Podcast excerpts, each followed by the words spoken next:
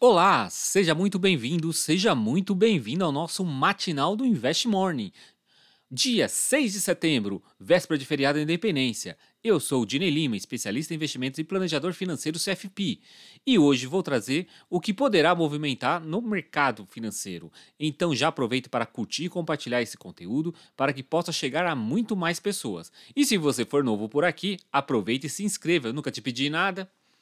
Ontem foi feriado nos Estados Unidos e isso diminuiu a liquidez, onde o Ibovespa teve apenas 19 bilhões de fluxo. Apesar desse pouco fluxo, o mercado ficou de olho mesmo foi na Europa, onde as bolsas lá caíram feio, principalmente por causa que a Rússia resolveu jogar a real sobre o abastecimento de gás natural e avisou que só irá retomar o fluxo de gás para a Europa após o fim das sanções.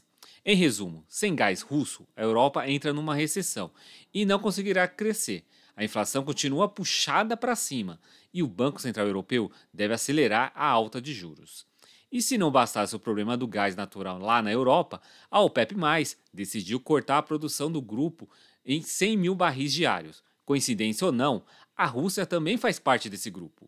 O barril Brand avançou 2,33%, sendo cotado a 95,19 dólares. Vindo para o cenário local, o crescimento das atividades de serviços mostrou uma certa moderação em agosto. O PMI do Brasil recuou de 55,8 em julho para 53,9 em agosto. Esse é o 15º mês consecutivo acima da marca de 50, linha que separa entre a contração e a expansão. O mercado financeiro reduziu pela décima vez a expectativa de inflação para o final de 2022, de 6,70 para 6,61.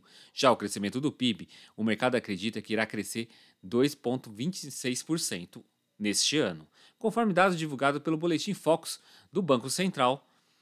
Apesar do mercado projetar essa redução da inflação, a projeção ainda continua acima da meta do Banco Central, que seria de 3,5%, podendo variar de 1 ponto e meio para cima ou para baixo. Com essas informações, o Ibovespa abriu a semana com uma alta de 1,21% aos 112.203 pontos. Sob boatos de uma venda do Grupo Pão de Açúcar, os papéis da companhia foram os que mais subiram nesse pregão, crescendo 9,72%. Na sexta, o Grupo Pão de Açúcar havia divulgado, após o encerramento do pregão, que não tem conhecimento de informações acerca da decisão da venda pelo cassino e que tudo é pura especulação. Esse comunicado vem em resposta à CVM, após uma matéria publicada pelo jornal O Estado de São Paulo sobre a existência de um plano do cassino para a venda do Grupo Pão de Açúcar. E aproveitando, ontem à noite o Grupo Pão de Açúcar informou ao mercado que irá diminuir a sua participação no grupo colombiano Êxito. Já a agenda econômica de hoje teremos mais PMI. Agora será a vez da Alemanha, dos Estados Unidos e do Reino Unido.